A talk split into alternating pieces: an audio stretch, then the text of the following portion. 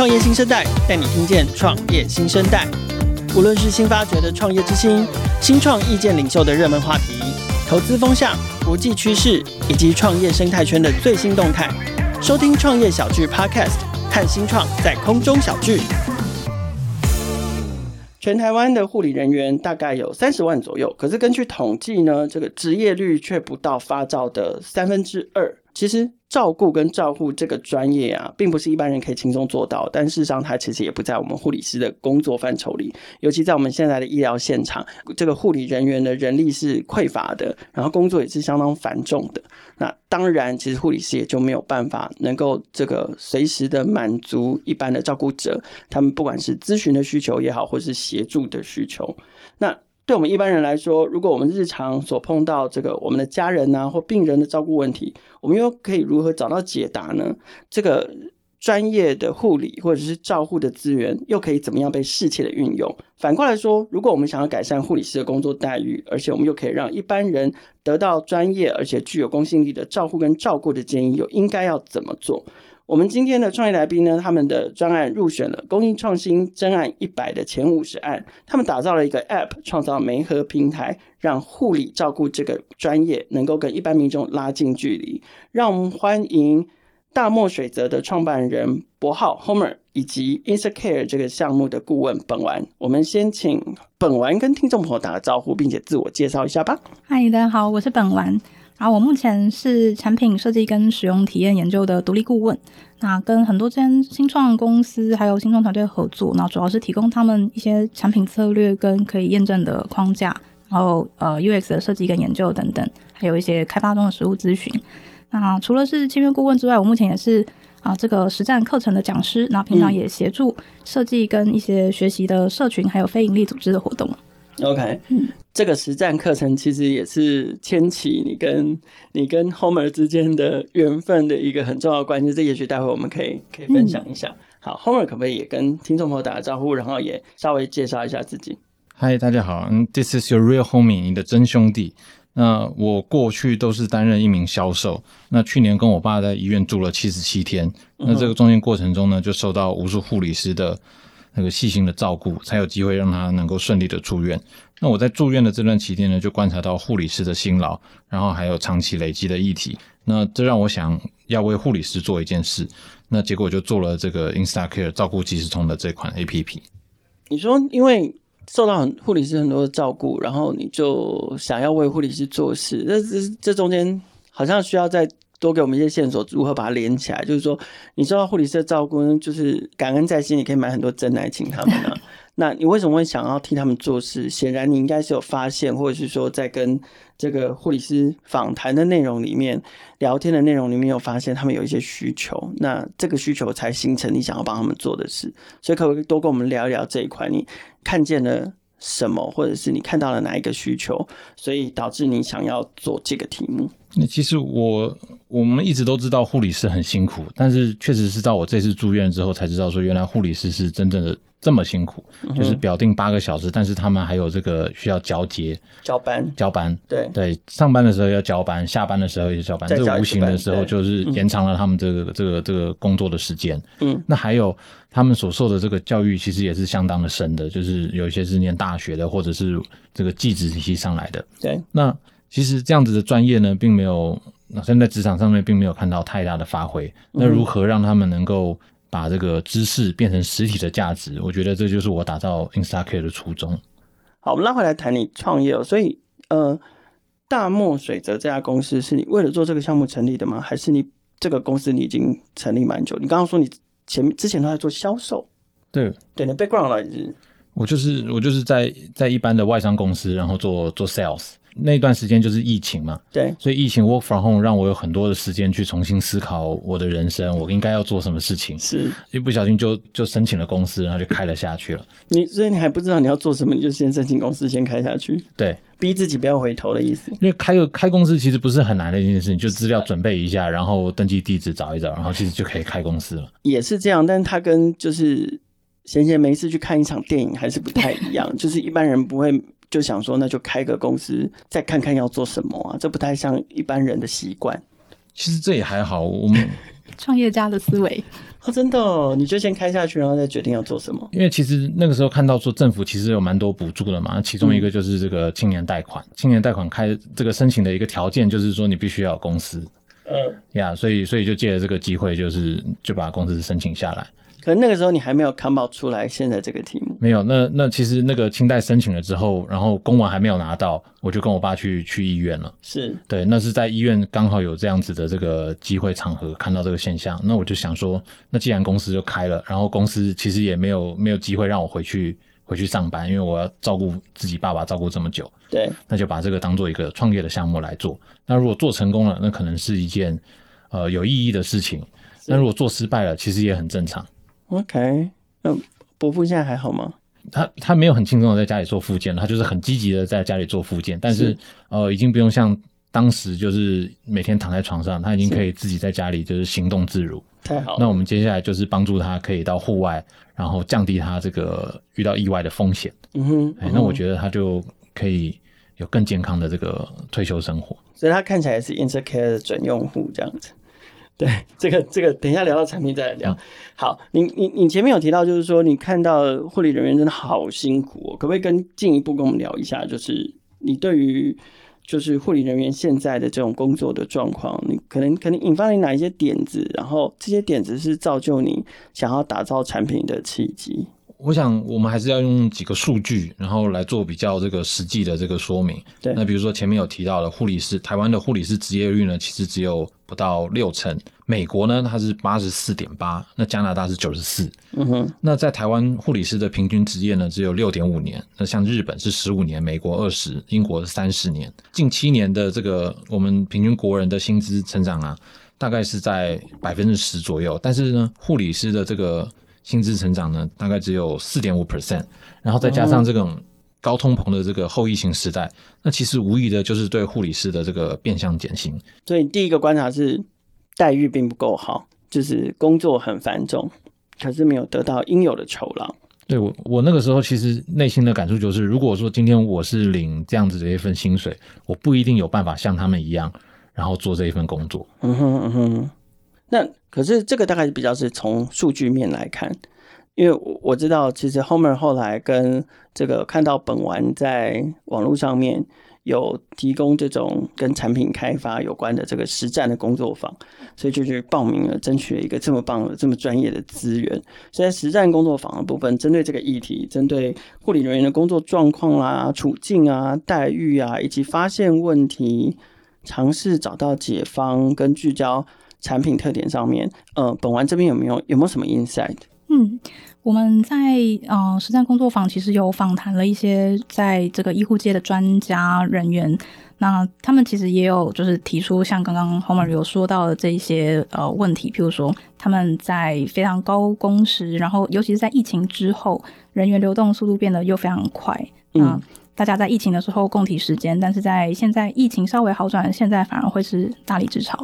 那这个在前两天的新闻里面，其实也可以看到各大医院，他们现在因为护理人员的缺乏啊，导致有病床但没有办法开。哈，嗯，有有病床没办法开。所以其实所谓的没有床，并不是真的没有床。其实是有床没有没有没有人服务人员，对对对对，嗯，所以这件事情在现在这些专家的眼里就是非常非常严峻，而且是现在进行式啊、嗯呃。我们也有从就是护理师的角度的上面来看，就是针对这样的情况，其实他们每个人的工作 loading 都非常的重，那他们对于他们没有办法很好的服务每一个这个病患跟家属，其实心里也是非常自责的，对，因为时间就真的是只有这么多。那甚至撑不下去的人，就会去转做饮食、餐饮业，或者是这个网络销售等等，卖衣服等，都会比护理人员还要来的更不辛苦，然后赚的稍微多一点。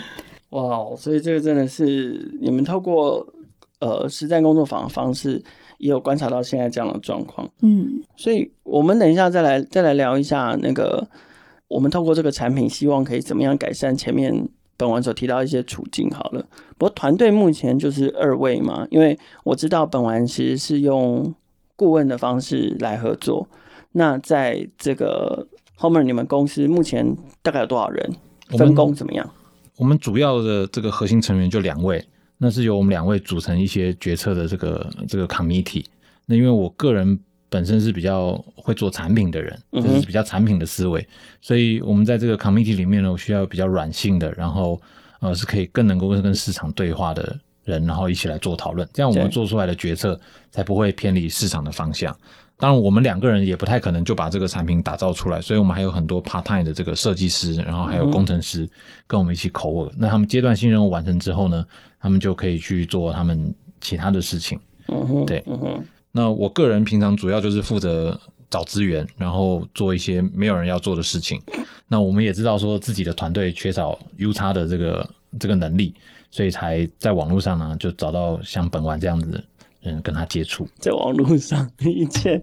一切都感觉好盲目哦，但创业好像某个程度也是这样哈，就是因为如果又没有又没有人脉，像呃后面说你之前主要的经验都在外商在进行销售，所以其实你可能过去对于创业圈有谁呀、啊、等等这件事情，可能都是比较陌生的。我唯一的资源可能就是大家的好朋友 TK 啊，因为 TK 我确实就是从他第一集开始听。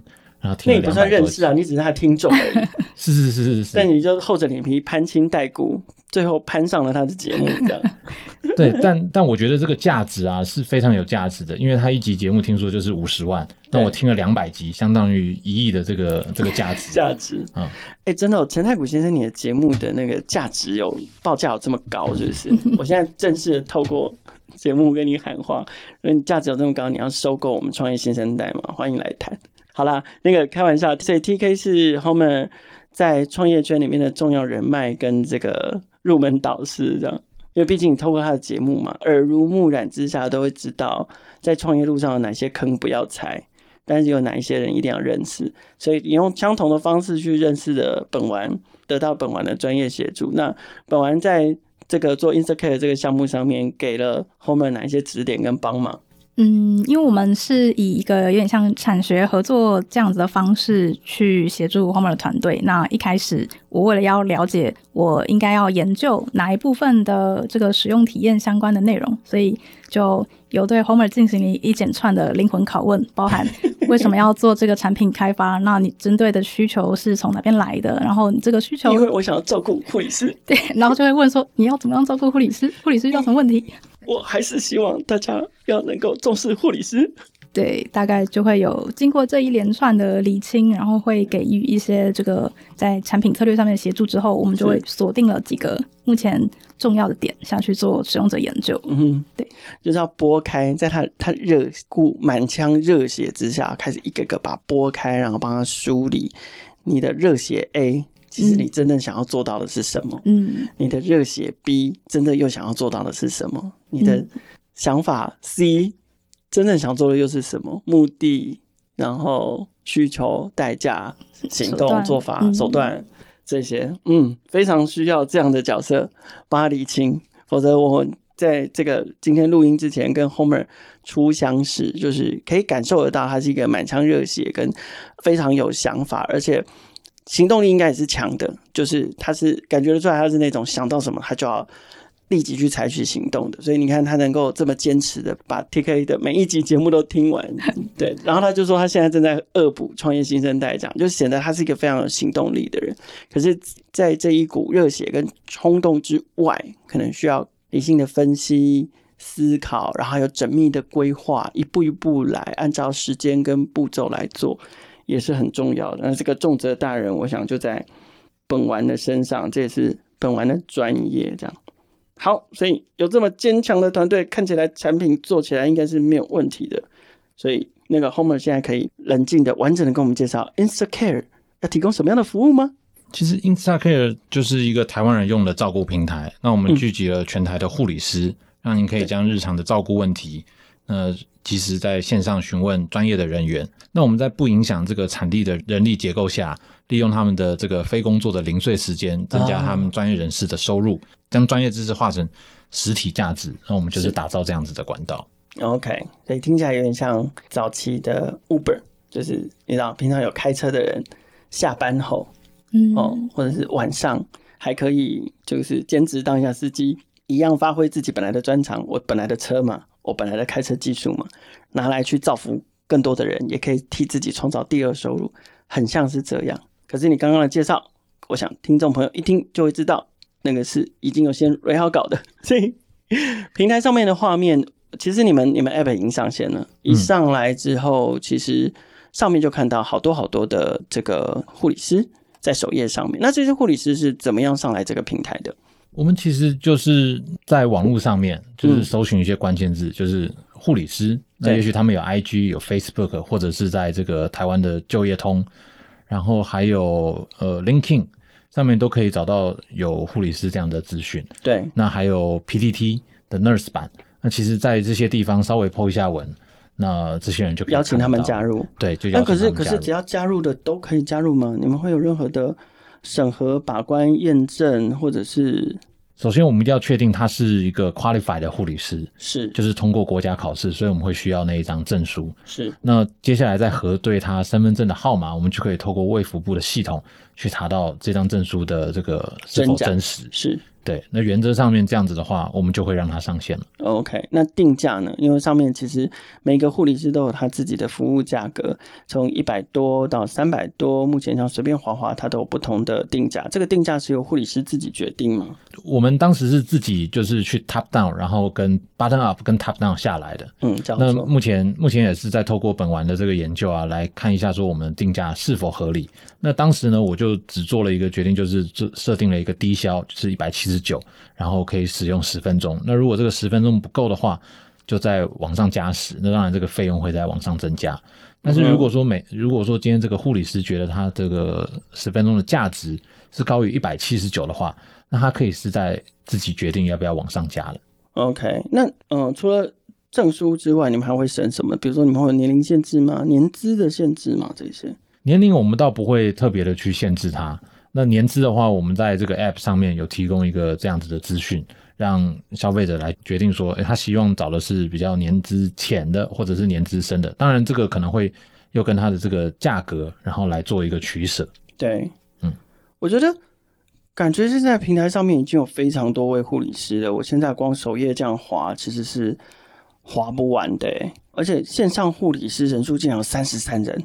就现在有三十三个人下班，然后可以在线上上面满足这个使用者的咨询的需求，这样子。但我们基本上有根据他们的这个专业啊来做分类，比如说内科、外科、妇产科、儿科，上面都有科别、嗯。然后精神科还有老人医学科。对，那我想我们没有再细分下去，是因为其实再细分下去啊，很多都是到这个这个医疗的这个等级了，就是我们只是要 general 的了解说，哎，这些问题我们应该怎么去收敛它。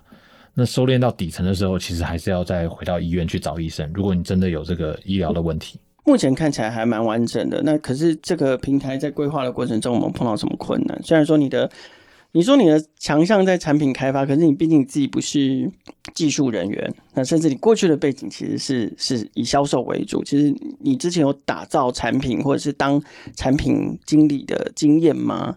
就是说。在这个开发这个产品的时候，你碰到怎么样的困难？然后你是你是怎么样去克服的？我认为其实做每件事情都是很困难的，因为呃，我们从医院出来，其实，在医院我就是只有一台电脑，然后就是把我的想法，然后写成计划，嗯、那基本上就是两手空空的开始做起。那不管是资金、人、市场，其实这个都是都是一大堆困难。但是这个地方呢，我就真的要特别感谢数发部的这个产业发展署，嗯，因为他们。举办了一个公益创新专案一百，那至少我觉得有他们在，然后也愿意相信我们在做的事情。那我们我们今年这样走下来呢，其实就会变得更有信心。那尤其是参加这样子的这个竞赛啊，又提供了大型企业的 ESG 媒合，然后有工作坊，嗯、还有夜市辅导，还有团队小聚。所以我在这个过程当中呢，也弥补了很多呃我之前不晓得的东西。对，对，我觉得你好厉害，你好像是一个很很会从网络上面找资源的人呢。就是卫福部这个案子啦，甚至找到本丸啦，就是你都从网络上面找呢。对，但我觉得其实开发商的困难啊都好解决，嗯，因为都有都有方法。真正难解决，最大的困难呢，其实是我发现。我个人的感觉，嗯，就是社会对于护理师的不重视。嗯哼，那这一点呢，是我觉得整个过程当中是最危险的一件事情。为什么社会会对护理师不重视？你的看法是什么？其实我以前也没有这么强大的感受，就是去年在医院的时间观察到，嗯、然后国外有看到这个罢工的抗议。然后疫情后呢，还有离职的潮。那其实去年呢，我们在医院有看到，那今年就一一浮上台面。那在七月的时候，《天下杂志》也做了这个专题的报道。所以我觉得这个才是大家应该要真正面对的困难。嗯嗯，OK。我们刚刚谈到这个产品的部分，大部分在谈的使用的面向跟切角都是护理师的角度。护理师怎么样上到这个平台上？护理师如何定价？护理师的资格该怎么被审核？那用户呢？用户要怎么使用这个平台？我只要登入，然后我只要我是可以选特定的人来问问题，还是说我是问问题等你们来媒合？还是那个使用的情境是什么？是不是可以先先给我们简单介绍一下？我觉得我就是回到我们的这个出发点，就是由问题出发。因为消费者在使呃，一般民众在使用的时候啊，一定是有一个问题产生，所以我们在最上面呢，就是请他先输入他的问题。对，那下面呢，再找寻他合适的护理师。那那当然，我们在这个收费机，我们是需要收费的，因为绝大多数大概七八成的金额呢，我们都会转交给护理师。嗯哼，那所以他必须要做这个信用卡的这个这个填入。对，那基本上这几个步骤完成之后呢，他配对成功，他就可以跟护理师进行他的这个问答环节了。所以是用配对的，我没办法自己找到我自己想要问的人，可以吗？可以，可以，每一个护理师都可以对他进行发案。那你也可以发一个紧急的需求，就是平台上所有护理师都会收到你这个 request。嗯哼，我想使用者的流程设计这个部分在，在在本丸这里应该是他的专长跟强项，所以本丸可不可以再跟我们就这个使用者流程的部分做更深入的分享？嗯，我们在研究的时候，其实发现。大部分的人在第一眼就会被人员列表去做吸引，嗯，那当然一开始看到哎，映入眼帘的就是啊、呃、形象的照片，然后再来就是他是哪个科别，科对对、嗯。然后因为在外面的时候，我们其实就可以看到他的年资了，所以依照科别跟年资，就会有蛮多这个使用者是有兴趣，然后就点击他的详细内容里面去看。嗯、接下来其实像是个人经历的这部分，就是靠护理师自己去写，那其实就有点像。写自己的求职履历表一样，嗯，在哪间医院任职，然后擅长的科别项目或者是擅长的疑难杂症是什么，然后跟上线时间，大部分的民众都是啊，循着这样子的管道啊，先看到自己，诶，好像自己的问题在这边有合适的人员可以选择，之后就会去输入问题跟找到合适的人员这样子。嗯哼，那可是我们。我想这个概念在各行各业或各个领域都适用，就是说我们要能够解决问题之前，要先学会问对问题。嗯，那对用户来说，他到底他可以问什么问题，或者是他问什么问题才是对的，或他怎么问才是对的？比如说，我可以上来说：“哇，巴豆天啊，没安装。”嗯，这样这个会是一个对的问问题的方法，或者说这个是 InstaCare 这个这个平台，我们在设计的时候要让使用者问这一类的问题吗？我我认为问问题的方法很重要。对，那当然他的这个他问的方式呢，就要取决于他付出的代价。嗯啊，如果今天我们是一个免费的平台，那我相信现在的使用量一定是大增，各式各样的问题都会进来。嗯，但是当他如果知道说今天我问的问题是要付费的时候呢，其实他应该更审慎的思考，说我应该问怎么样的问题可以有效率的达到我的答案。嗯哼，但是从产品端，从系统端。你们有设定或者有预期，希望消费者怎么样问问题或问哪一些问题吗？因为我们刚刚在前面有讲一些前提，大部分都是跟照顾有关系，所以你们只希望消费者来问跟照顾有关的问题，其他类型的问题，比如说其他的病症、头痛、发烧、流鼻水、感冒、哦，血压高、巴肚丢丢别消化，这个你们希望他们在上面问吗？我希望我们的平台还是维持在一个照顾的范畴。嗯。那我们当时打造的就是以 MVP 为一个 base。那所以后续如果说我们经过这个 UX 的研究是需要再多一点说明的，或者甚至给一些 example 的，那我们也会参考一些范例，然后把这个东西做得更完整。但是就 MVP 的角度来讲，我们现在基本上已经可以验证说这个东西是有帮助的，然后会有人在用的。嗯，帮我更具体的想象，好吧？就是具体来说，因为你之前也有照顾爸爸的经验，所以你可能就是 Insecure 的用户。今天你带了爸爸回家了，那在照顾上面，你可能会有需要寻求专业咨询的时候，那你会问护理是什么样的问题？其实以他的例子来看呢，就是他当时不知道身上为什么有一个这个褥疮，嗯哼，啊，那我们的这个家人就就看到褥疮，他觉得说，哎，他有经验，就是人工皮怕贴上去，嗯，但是其实他并不知道说褥疮其实是有分一二三四级的，嗯哼，那呃，可能你表皮看到是这个样子，但他说不定已经。深入到第三级，然后甚至第四级是见到骨头的，所以这已经不是一个贴人工皮就可以解决的。嗯、那正确的做法呢，可能就是要马上送医院，嗯、然后去把这个褥疮给给处理掉，不然很可能就衍生成败血症。对啊，所以这个呃，说是医疗问题嘛，其实我们也没有做太多医疗问题的上的处置，我们只要给他一个说，请赶快去看医生，不要再拖了。对，那你会怎么问？就是我爸爸身上有褥疮，该怎么办？这样子。对，那那这些都是用文字沟通吗？你可以拍图片给护理师看吗？可以，我们现在有这个文字跟图片哦，啊、okay，但是这个就是在 MVP 的架构下面，我们是用文字跟图片。那接下来呢，我们也知道说，就是其实也有用户反回馈啊，就是说要视讯啊，然后语音通话，这可以帮助他们更有效率。所以我们会在下一个阶段就把这样子的功能呢加到我们的产品里面。好，我想。这个大概呃很具体的也补足了我们对于该如何问问题，然后护理师这边可以提供给我们什么样专业服务的一个想象。但是再进一步，我觉得有时候就是说我们提出服务的设定跟期望跟动机都是良善的，但是有时候最常会出现呃落差的地方，可通常都是使用在使用者的身上。也就是说，使用者会不会拿了我不知道哎，他会不会拿了那个。拿了护理师的建议之后，他就觉得那我就这样做就好了，或者是阿伯加严重那那赶快去看医生，就是皮肤有一点破皮而已啊，哪有他说的那么严重？什么第二级、第三级，就会不会有这种状况？我想，因为服务刚上线，也许这样的状况还没有产生，但你们会不会担心会不会有这种状况？就是说，使用者其实护理师提供的见解一定都是专业的，也是秉持着他们护理人员职业。就我执行业务的那个规范而去处理，但使用者自己错误解读，对，会不会有这样的状况？你们会不会担心有这样的状况？嗯，其实，在我们的使用者研究里面，呃，我们一开始研究员也对这个问题非常的好奇，想说，沟通不良怎么办？那到底是谁的责任？那在我们这一次真的下去做访谈之后，其实发现这些啊、呃、使用者。他其实已经突破了层层关卡，才有办法来用这个产品。首先，他要自己自主的意识到，他除了 Google 可以 Google 到的问题，或者是这个赖群主可以找到问题。嗯他还需要一个更专业的人来提供他这样子的回复。是 OK，所以他找到了相关的这个服务软体，然后看了他想要就是找的专业人员，然后付费了之后，其实中间已经筛选掉非常多。哎、欸，我只是想来看看，是问一下，就是他比较不会轻忽，他不会轻忽，对。嗯而且像这样子的用户，多半都是可能有好几年照顾长辈或爸爸妈妈经验，嗯，所以他也还蛮熟悉怎么样去跟护理人员去做沟通。所以他来问的问题，很多时候可能是他呃根据他自己自身的经验，已经走投无路了，这样，或者是。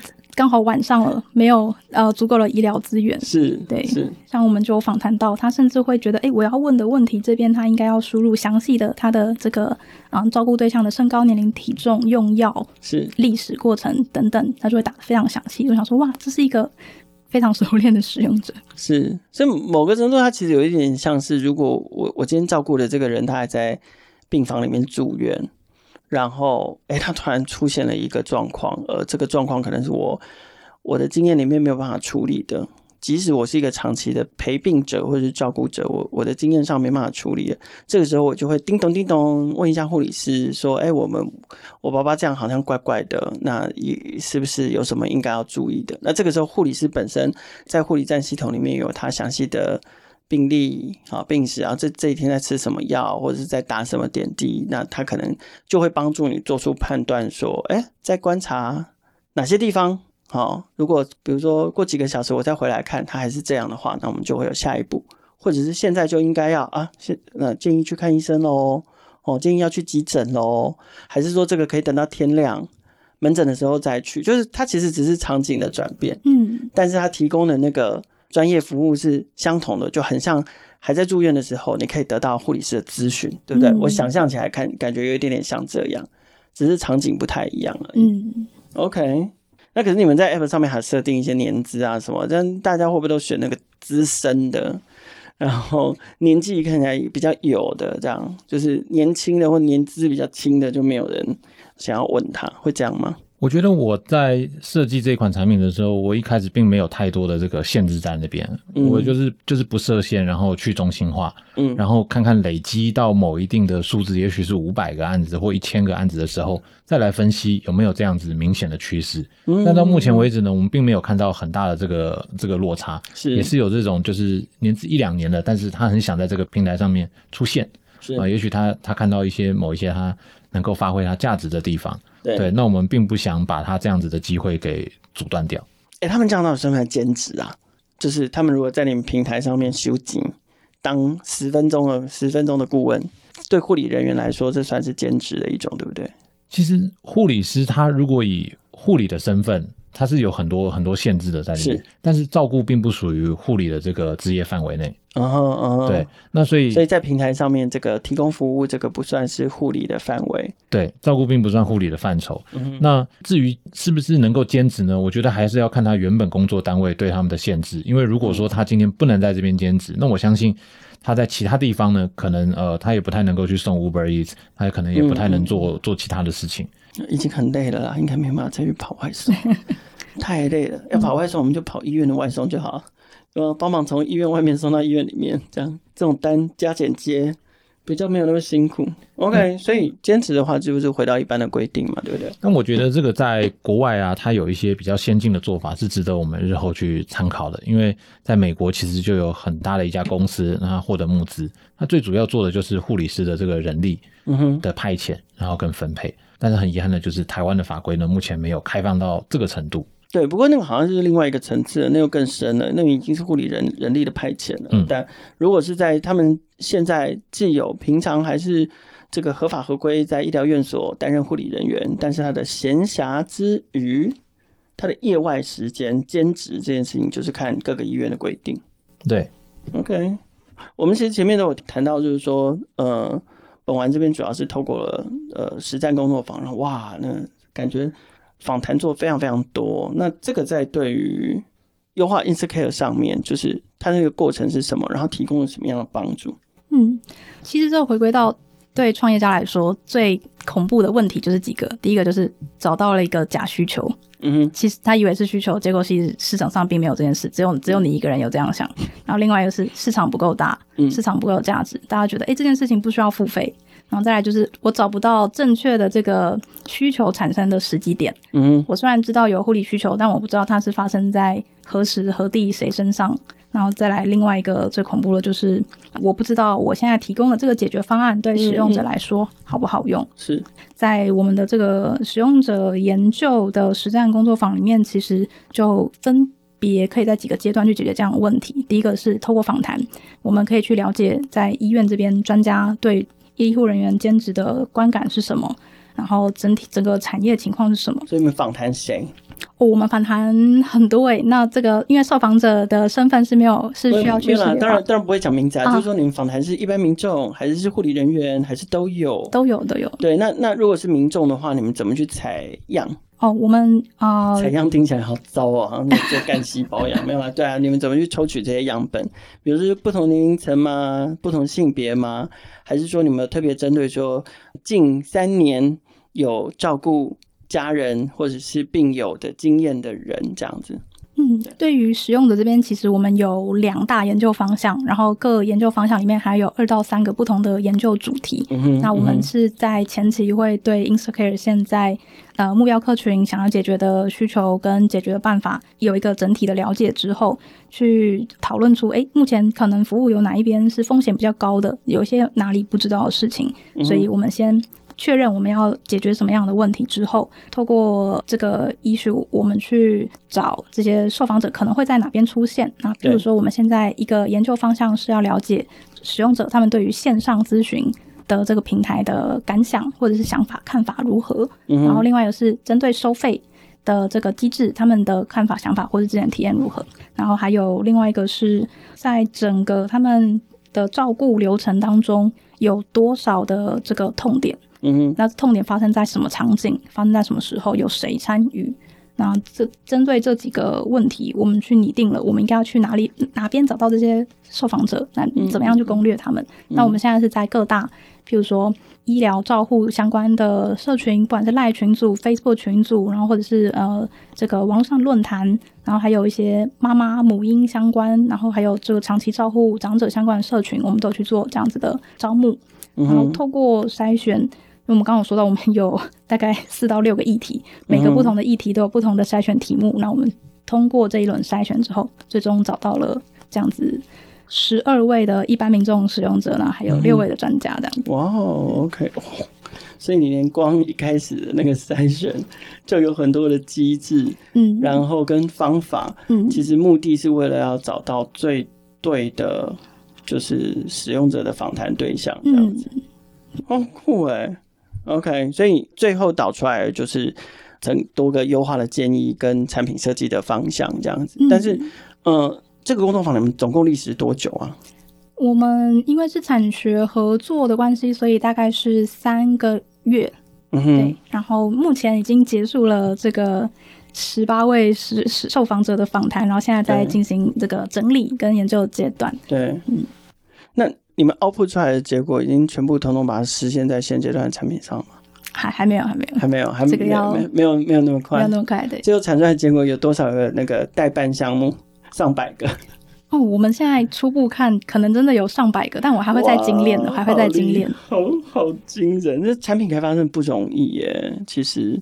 是，你看，光有满腔热血是不搞，对不对？对，所以其实我一直知道说，UX 对于这种产品开发或者是我们创业的人是相当重要。但是确实之前我没有任何的资源可以来执行，所以透过这次实战营弥补到我们的不足。所以我这边也要非常的感谢这一期参加的学员。嗯嗯嗯，对，公开致谢，要刻芳名录吗？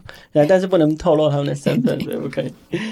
好，嗯，InstaCare 现在在一个群。众集资的专案上面，为什么要做这个群众集资的专案？哦，目前有一档这个群众募资啊，就在挖贝上架，嗯、在挖贝上对。对，那其实打 Instacare 或者是照顾即时通就可以看到我们的专案。是，那一部分的原因呢，是我们现在有参加这个数发部的公益创新比赛。对，我们刚进入前五十名。那在二十名的阶段呢，就很重要的一部分就要取决于我们在社会上的影响力。那其实影响力很大一部分就是来自于社会的支持。嗯哼，那我觉得这个也很实际，因为其实我们的理想啊，某部分也是需要实体的支持，我们才可以长远的走下去。那我们的责任呢，其实就是把这个产品开发的更好，然后满足到消费者的需求。嗯哼，所以。群目的群目达标就是保证可以进前二十吗？还是这个是其中一个条件之一？那其实我们五十案大家各自有各自的主题，是。啊，就是有社会福祉啊，然后还有像我们比较偏照顾的，对，那有一些是做食物银行，嗯哼。啊，所以大家的题目呢，其实都可以在数发部的网站上面看到，嗯哼，那那彼此都在寻求社会上的认同而已。对啊，所以我的意思是说，因为你现在的目标是你要打进前二十强嘛，那打进前二十强的条件是只有你群众集资要达标就可以了，还是还有其他的条件？他这次的比赛啊，或者是要去暗杀掉其他的竞争者？他这次的计算方法是用平方募资的方式，所以不是说我们金额越高，然后呃你的影响力就越、嗯、越重，反而是要要取得更多民众的支持。嗯哼、呃，平方募资就是说人数他会用平方的。就是全权重比较重，对对，对，不一定是要冲金额，对，所以也不是说数发部觉得我们好就是好，反而要看到说，哎，社会民众对于这个议题或者对于我们团队的呃感觉是如何。如果他们也愿意支持我们，那政府看到这个重视度，那他们也会评断说我们的长远的营运啊、永续营运的绩效的计划是什么。那是透过好几个这个方式，然后才会来决定说最后到底谁是前二十强。OK，所以所以。你就算达标了，可是你很有可能不见得会赢，因为看还是要比人次。那这样你就是一个人设十块就好了。啊，它最低有设一个这个有门槛，是不是？有低基本消费。对，啊，了解。那我觉得避免大家作弊，也也没有什么作弊的空间。我觉得如果说大家既然是参加这个公益性质的比赛啊，嗯，那其实我们基本的这个公益性质的态度，然后还有服务也都要拿出来。嗯嗯。可是当然，就是说参加数发部的专案，然后打入前二十强，然后甚至在这个透过挖贝验证市场、验证自己、也验证产品这件事情，这这是现阶段嘛？那在产品的规划上面，下一个进展有没有什么什么样的计划，或者是新的功能的推出，可以跟我们再进一步的分享？